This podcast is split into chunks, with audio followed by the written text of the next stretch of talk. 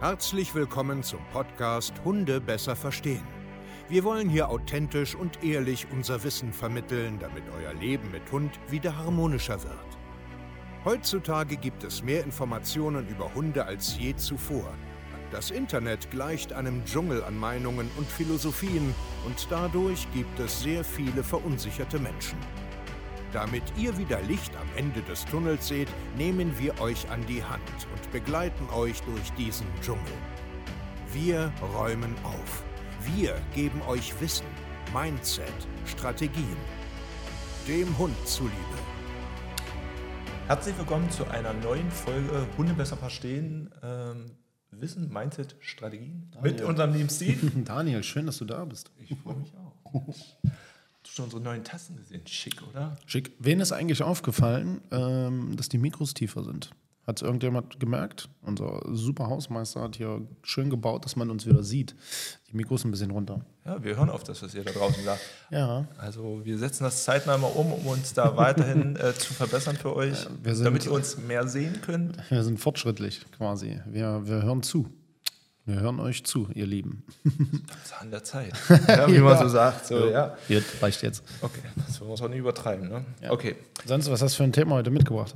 Ich habe heute mal, ich glaube, auch ein Thema rausgesucht, wo sich viele mit identifizieren können. Ähm, der ängstliche Hund. Der Ängstliche. Ach du. Ja. Weil ähm, auch das begegnet mir im Stadtbild doch recht häufig, dass man dann so Hunde sieht, Echt?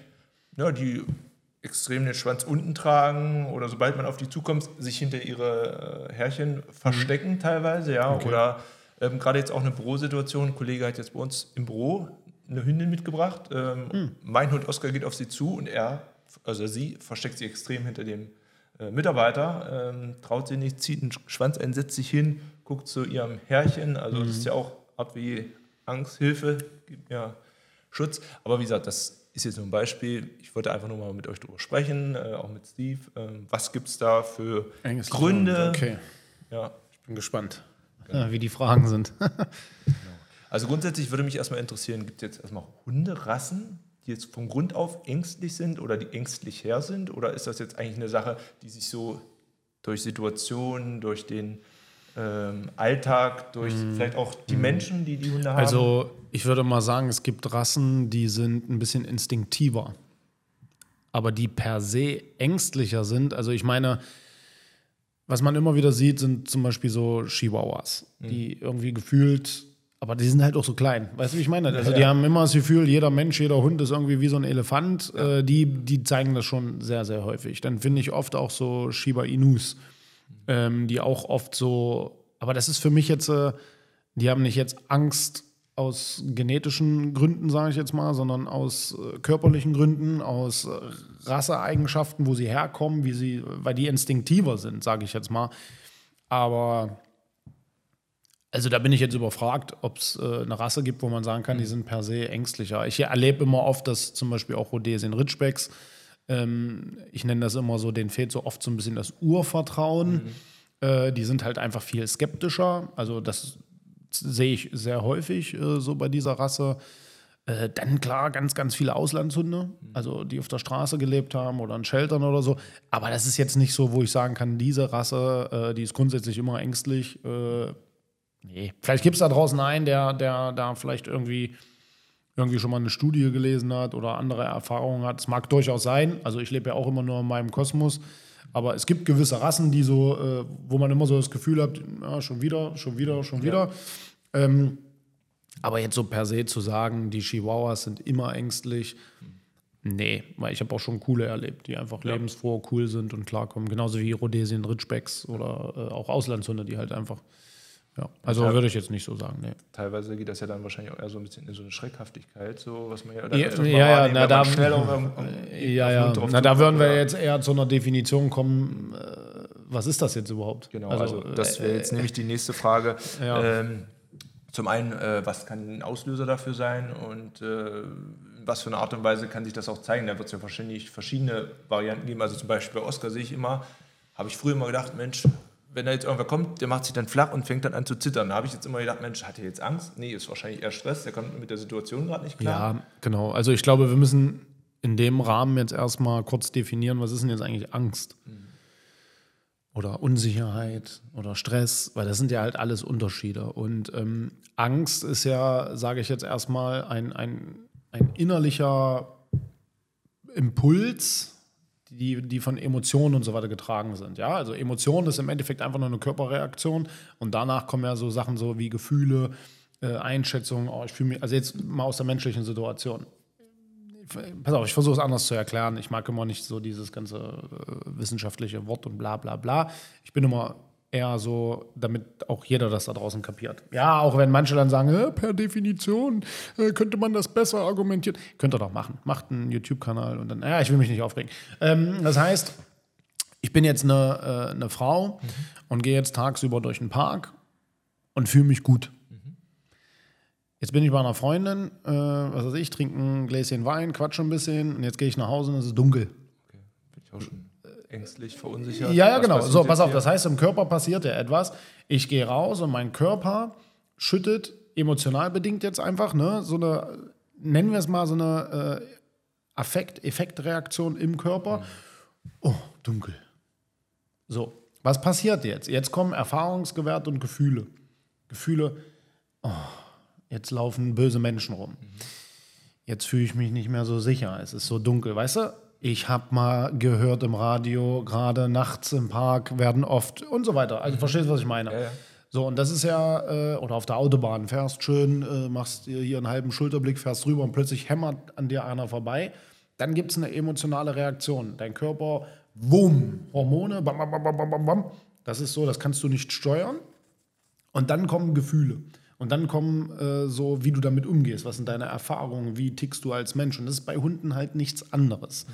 Also das heißt, Angst ist an sich ja immer erstmal ein, ein innerlicher, natürlicher äh, Effekt im Körper, der einfach da ist. So, und jeder geht damit, äh, jeder Hund hat andere, sage ich jetzt mal, Bereiche, wo das rauskommt. Wie du schon sagst, der eine, äh, da kommt ein fremder Hund auf einen zu und der sagt erstmal, klack, Rute einklemmen, ach du Scheiße, was ist hier los? Mhm. Ähm, aber damit es jetzt hier vielleicht nicht irgendwie zu durcheinander ist, Angst kannst du im Endeffekt sagen, steckt ja immer damit drin, wenn ein Hund sich irgendwie unsicher verhält.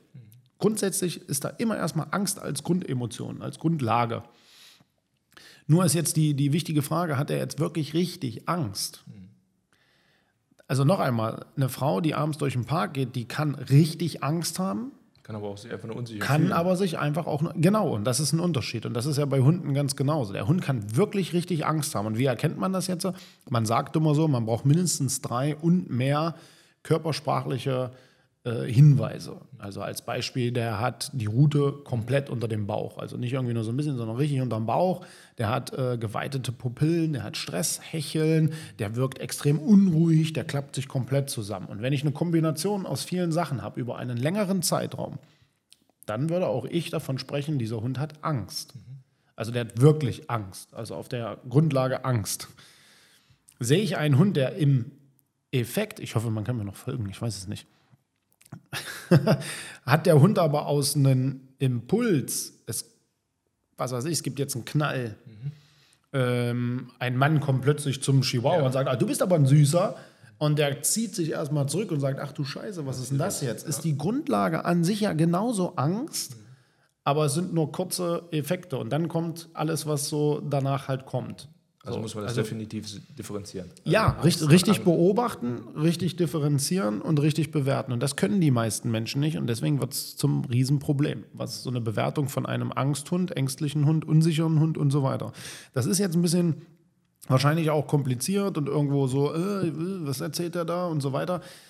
Aber äh, es ist ein Unterschied. Ein wirklicher Angsthund sieht anders aus wie ein Hund, der instinktiv handelt Einfach weil er es zum Beispiel auf der Straße gelernt hat. Einfach, dass diese Strategie Sinn macht. Wenn ein Mann sich nähert, weiche ich einfach aus. So habe ich keinen Bock drauf. Das ist eine instinktive Handlung, das ist ein Überlebensmechanismus. Das unterliegt der Grundlage Angst, selbstverständlich, weil ich will mich nicht anfassen, ich habe da keinen Bock drauf. Aber er hat keine Todesangst. Er ist nicht gleich ein Angsthund, weißt du? Also das also, ist ein Riesenunterschied. Absolut. Sagen, dann macht es ja wirklich Sinn, auch die Situation vernünftig zu analysieren, ähm, dass man vielleicht auch nochmal daran arbeitet, seinen Hund besser lesen zu können, ob man jetzt wirklich sagt, spricht mir jetzt wirklich von der Angst oder spricht mir jetzt hier, wie du es schon sagst, vielleicht einfach nur äh, von der Unsicherheit, was Genau. man ja vielleicht auch merkt, wenn der Hund ständig einen Blickkontakt zu mir versucht aufzubauen ähm, und zu sagen, Mensch, ja, was wird das hier? Äh, Ja, ja, genau. Also, genau, man kann, das, man kann das eigentlich ganz einfach äh, äh, definieren. Ein wirklicher Angsthund, also der jetzt, äh, ich nenne es jetzt übertrieben, Todesangst hat, der wird im Normalfall auch fliehen, also weg vom Reiz, ja, also weg von dem, was dieses Verhalten auslöst, weg, weg, weg. Oder er friert ein, also dieses Freeze, also ne, äh, ich bin jetzt komplett raus, ich äh, sterbe, ich traue mich gar nichts mehr, also wie so eine Ohnmacht. Aber ein Hund, der hin und her gerissen ist, also so ambivalent, oh, was ist denn das, was macht denn der da? Und dann wieder gucken und äh, weg und ist aber noch Kontakt mit Menschen und so weiter, weiß noch nicht mit der Situation umzugehen. Und hier spreche ich dann eher von Unsicherheit, äh, von instinktiv, ein bisschen hilflos und so weiter. Er ist aber noch da. Er ist ambivalent zum Reiz. So, ah, ich weiß nicht, aber ich bin jetzt nicht in Todesangst. Und das ist für mich ein Riesenunterschied. Ein Riesenunterschied, einen Hund und Mensch zu bewerten und auch die nächsten Trainingsschritte zu machen. Ja, ist wär ein, ist ein Riesenunterschied. Genau nämlich der nächste Punkt, wo ich jetzt auch mit der Frage hin möchte. Ähm, du hast ja schon gesagt, also wenn ich jetzt mit meinem Hund da was be- beispielsweise durch den Park gehe, im Dunkeln abends, die Situation jetzt nicht ganz klar ist, bin ich natürlich verunsichert, denke, was kann jetzt hier im schlimmsten Falle passieren? Und äh, da könnte ich mir zum Beispiel vorstellen, dass sich das ja auch ein Stück weit auf den Hund überträgt, ja, dass der merkt, oh Mensch, mein Herrchen hier, der macht hier gerade irgendwie ein bisschen was anderes als sonst. Ähm, deswegen die Frage, was kann ich zum Beispiel an mir tun, äh, verändern? Oder was kann ich jetzt überhaupt in dieser Situation? Also wenn ich merke, ich habe einen unsicheren, vielleicht ein Stück weit verängstigten Hund, wie kann ich denn darüber, wie kann ich darüber arbeiten? Also Fange ich da Wenn- erstmal bei mir an? Ja, ja, das, das- ja, das, das ist ja jetzt schwierig äh, zu beantworten, weil wenn du jetzt Angst hast, Faktoren. ja, wenn du jetzt selber Angst hast im Park, wird es schwer, deinem Hund die Angst zu nehmen. Mhm. Also wenn du selber Angst hast. Aber wenn das jetzt zum Beispiel die Situation ist, wie du sagtest, ich habe einen Auslandshund, ich habe jetzt einen, einen Shelterhund, ich habe Mhm. äh, einen Hund, der vielleicht auch irgendwas Schlimmes erlebt hat. Ähm, Naja, die, genau, die, die, die erste Frage, die man machen muss, interpretiert man das richtig? Und das ist ja das, wo, wo sich draußen alle streiten. Ähm, ist das ein Angsthund, ist das kein Angsthund? Was kann man ähm, von denen jetzt verlangen? Was kann man erwarten und so weiter? Ist ja immer ein Problem der Interpretation. Also wer guckt da drüber und was interpretiert er da rein? Also der Mensch, der jetzt zum Beispiel, sagt, ich habe einen Auslandshund und der zeigt jetzt aus meiner Perspektive instinktive Verhaltensweisen, aber er bewertet das als Angsthund, geht der falsch damit um. ja, das ist ein falscher Weg. Ne? Ja, genau. Das macht er nicht mit Absicht, sondern er interpretiert das einfach nur falsch. Weil er die Körpersprache falsch deutet, weil er die falsch interpretiert, weil er vielleicht falsche Informationsquellen hat, weil er falsch darüber denkt.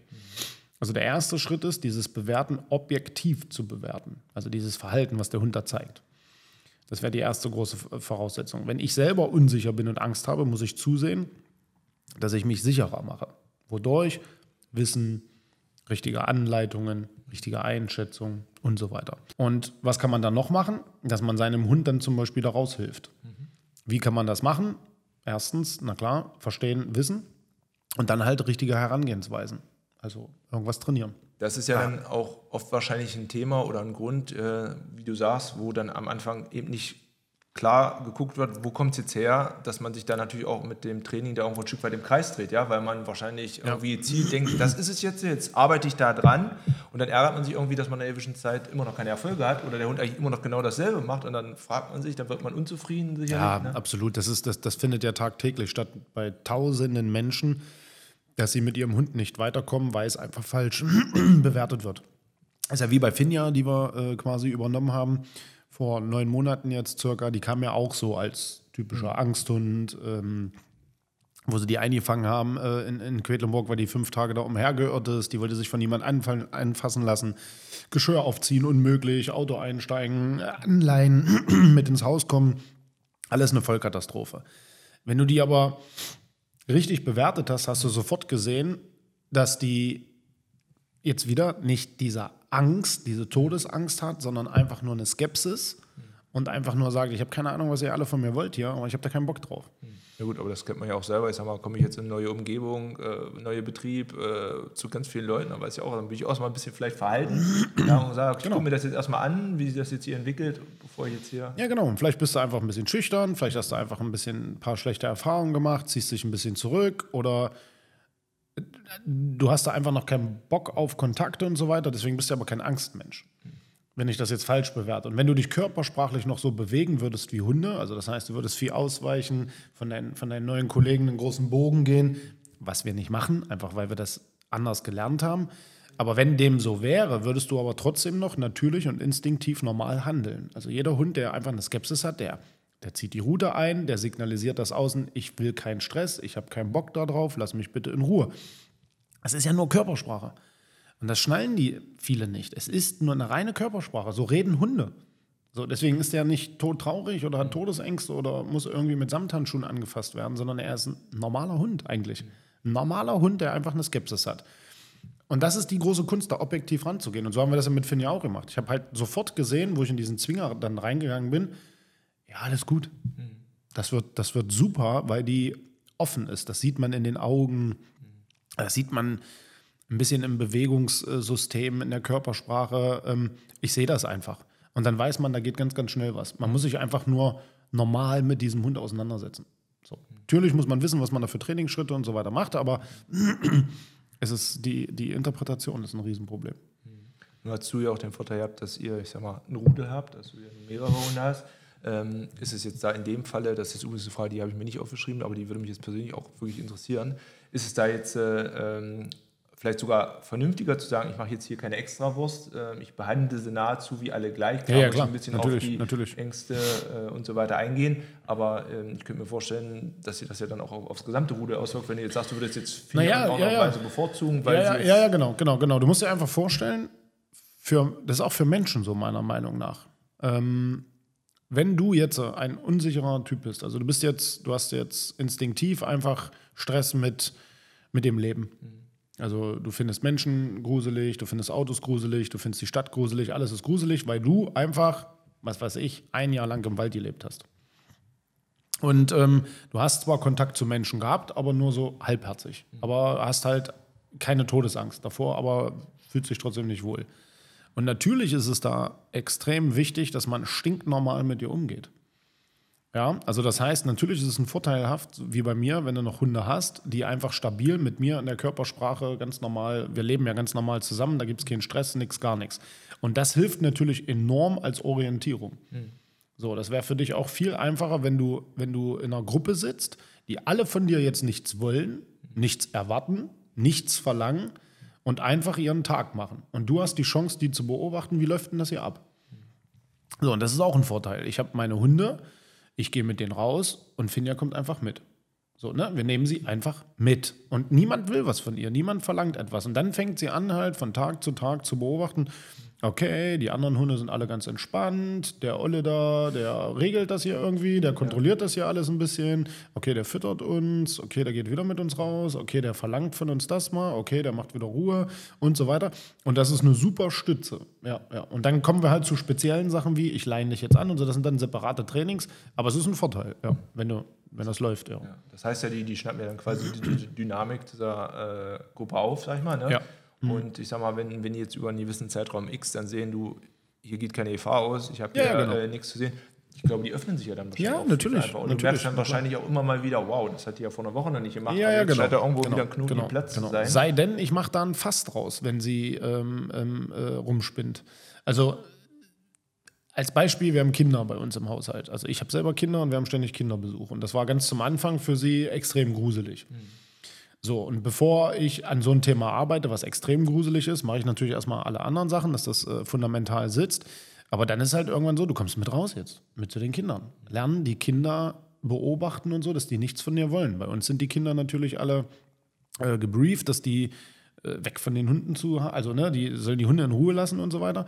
Naja, und dann hat es wieder ein, zwei Wochen gedauert und dass die da keinen großen Stress mit hat und so weiter. Ne? Das ist aber einfach nur richtig bewerten, konfrontieren, natürlich ein Auge drauf haben, wenn irgendwie was zu viel wird, auch den Raum lassen, äh, wenn, wenn sie mal sagt, das ist mir zu viel hier. Das ist ja auch alles okay. Ähm, aber du musst halt das richtig interpretieren können. Ansonsten stehst du halt ewig an der Stelle. Und dann wird es irgendwann wirklich ein ängstlicher Hund, weil er ständig in dieser Angst lebt und niemand sagt, hör auf jetzt damit, es ist alles hier nicht so wild. Das ist falsches Mitleid dann oft. Wenn ich jetzt so einen unsicheren, unsicheren, vielleicht auch ängstlichen Hund habe, was ja, wie wir jetzt gerade erfahren haben, immer ein bisschen unterschiedlich sein kann, ähm, inwiefern kann ich da meinen Hund beruhigen oder was kann ich dafür tun, dass er dann eben gelassener wird? Also du hast jetzt eben schon eine Vielzahl eben gesagt, eben, mhm. aber jetzt hat natürlich nicht jeder ein Rudel oder äh, jetzt gibt es natürlich auch wahrscheinlich... Sicherheit geben, Sicherheit. Also es bedeutet einfach Rituale aufbauen. Also eine verlässliche Sicherheit bedeutet ja, dass ich einen, zum Beispiel einen Tagesrhythmus habe. Mhm.